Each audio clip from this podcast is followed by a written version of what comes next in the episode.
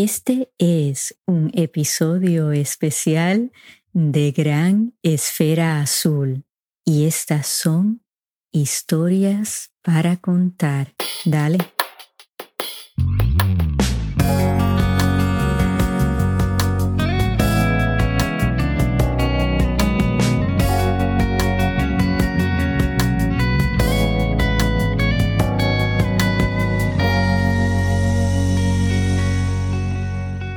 Mis amigos, mis esferas encendidas, bienvenidos a esta edición especial de Gran Esfera Azul. Como siempre, les saluda Ana Margarita y muchas gracias por escucharme. Bueno amigos, me ha flechado Cupido y quiero antes de empezar el episodio darles las más expresivas gracias a todos ustedes que han estado escuchando este podcast. Me han estado escuchando desde países como Francia, Rusia, España, Puerto Rico, Cuba y en los Estados Unidos, en los estados de la Florida, Texas, Indiana, Massachusetts y New Hampshire. Así que de todo corazón se los quiero agradecer. En el episodio de hoy les voy a estar contando una historia muy especial. Todos sabemos que el 14 de febrero se celebra el Día de San Valentín. Pero ¿cómo empezó toda esta historia? Bueno, Ustedes pónganse cómodos, pongan una musiquita romántica, a lo mejor búsquense un vinito, espero que estén en buena compañía, para que así me acompañen a este viaje tan especial donde nos vamos a remontar al siglo V, al año 494 después de Cristo. El Papa Gelasio I pues toma una importante decisión que cambiaría la historia de ese día que conocemos como el 14 de febrero. Hasta ese momento, y viniendo de la antigua Roma, se celebraba una fiesta pagana en la cual se envolvía el sacrificio de animales y se cometían abuso hacia las mujeres el Papa Gelasio I sintió que esto se debía anular y prohibir porque no iba de acuerdo con la fe católica. Así que desde ese momento en adelante decidió que estas fiestas no se iban a realizar nunca más y decidió escoger el celebrar un personaje muy especial a quien todos conocemos como San Valentín. Valentín había vivido dos siglos antes en Italia y era un sacerdote. Cuenta la historia que Valentín era un hombre amado por todos los ciudadanos de su pueblo. Los niños escuchaban como él predicaba el Evangelio y aprendían historias de vida. Él les regalaba papeles en forma de corazón, recordándoles así que Dios los amaba. Valentín era un gran defensor del amor y la amistad. Así que cuando escuchó la medida que había tomado en aquel entonces el emperador Claudio Segundo, no estuvo de acuerdo. Esa medida decía que jóvenes que querían ser soldados no podrían estar casados. El emperador consideraba que el soldado que estaba casado no peleaba igual que aquellos que no tenían ninguna atadura. Así que prohibió el matrimonio entre personas jóvenes. Valentín decidió que él iba a realizar matrimonios secretos a parejas de jóvenes enamorados. Claudio II se entera de que Valentín estaba realizando estos matrimonios a escondidas y decide enfrentarlo. Lo invita a venir al palacio a tener una conversación con él. Valentín decide aceptar su invitación a pesar de que muchas personas le dijeron que no confiara en Claudio II. Valentín va al palacio y se sienta a conversar con el emperador. Valentín es tan elocuente que casi tiene al emperador convencido de que debe de creer en el Evangelio y convertirse al catolicismo.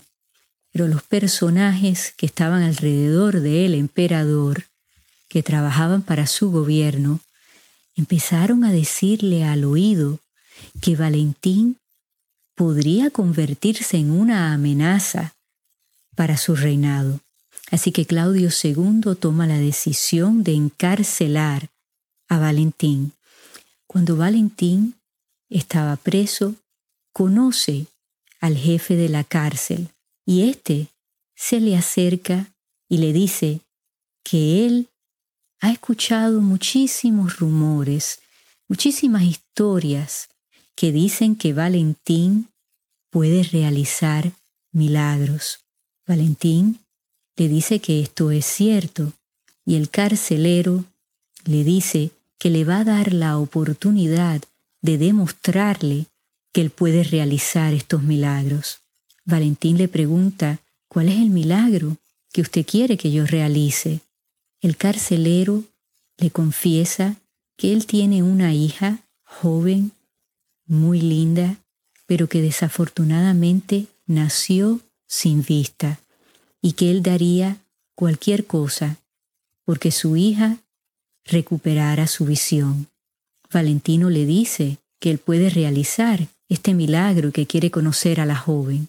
El carcelero le dice que va a invitar a su hija, pero que él desea que primero Valentín sea su maestro y le enseñe un poco del Evangelio para que así se conozcan mejor.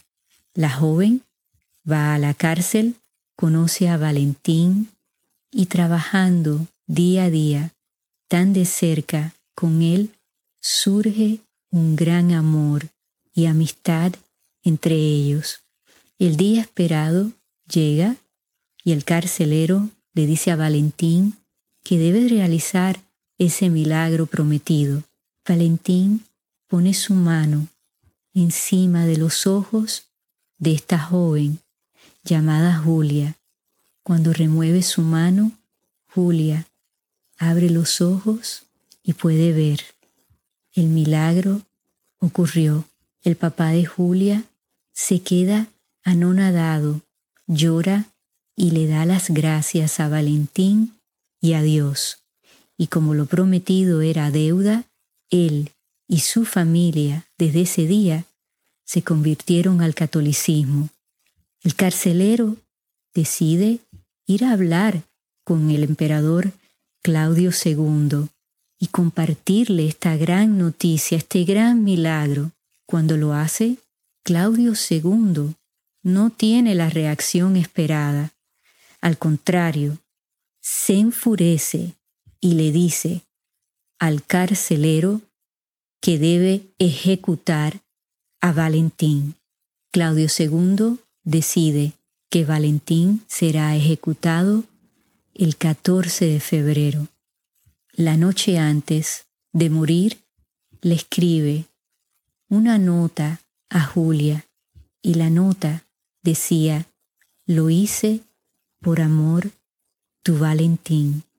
Cuando entierran el cuerpo de Valentín, Julia decide sembrar una planta de almendros rosados junto a su tumba, convirtiéndose así el almendro en símbolo en muchas bodas, representando que el amor debe ser fuerte y duradero como una planta de almendro.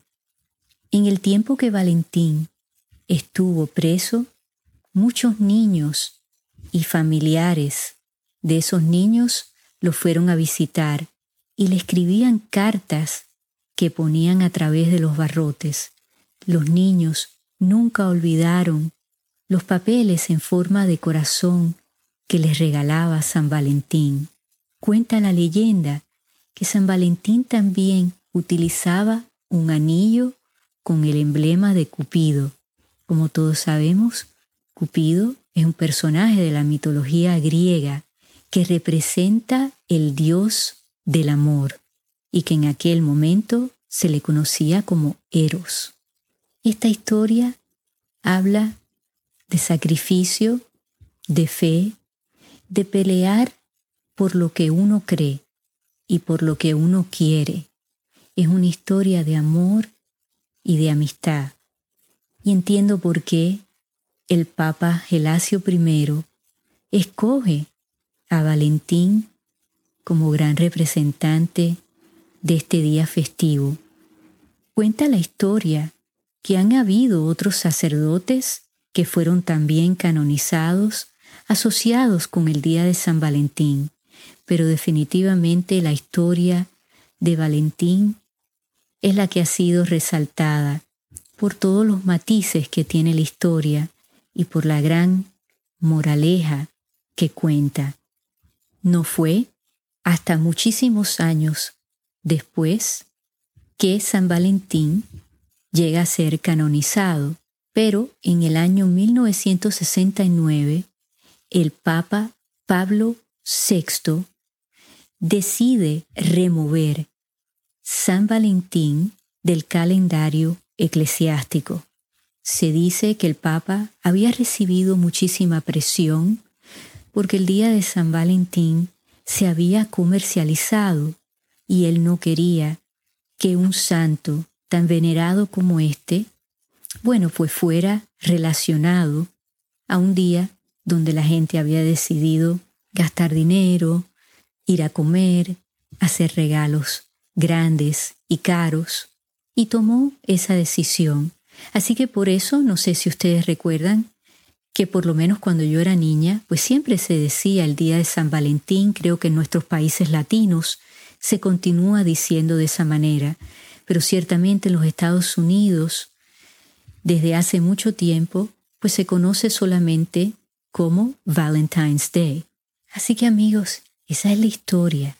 ¿Y qué podemos aprender de esta historia que está llena de hechos reales y también un poco de leyenda. Bueno, yo tengo un tío que siempre dice, no te compliques. Y creo que muchas veces hacemos precisamente eso cuando vamos a festejar a alguien, ¿no? Queremos impresionarlos, queremos darles algo espectacular, que los recuerden siempre. Pero yo les puedo decir algo de seguro. Yo creo que todos los seres humanos sentimos la necesidad de sentirnos conectados. Y ciertamente un día como San Valentín es un día que nos toca, porque hay muchas personas que están solas, que se sienten solas, y es un día donde debemos recordar que el amor, la amistad, se puede demostrar cuando entregamos nuestro tiempo, y eso no cuesta nada. Y ese tiempo viene en muchas formas, en dar una sonrisa, una palabra de apoyo, una llamada telefónica, un texto y, ¿por qué no?, un regalo que diga, estaba pensando en ti, este regalo eres tú. Y todo esto está dentro del mensaje que en aquel momento aquel sacerdote en ese pueblo pequeño de Italia pues le estaba enseñando a todos los ciudadanos que vivían allí. Y eso es lo que debemos de hacer este domingo. Recordar que no estamos solos. Recordarle a alguien más que no están solos. Si algunos de ustedes en el día de San Valentín pues se sienten solos, y han escuchado este podcast y han pasado este ratito conmigo. Espero que esta historia les haya dado fe y esperanza. De mi parte amigos, solo me queda agradecerles la atención prestada y espero que estén aquí de nuevo el jueves que viene. Hasta entonces, recuerden amigos, regalen y reciban luz. Hasta que nos volvamos a escuchar.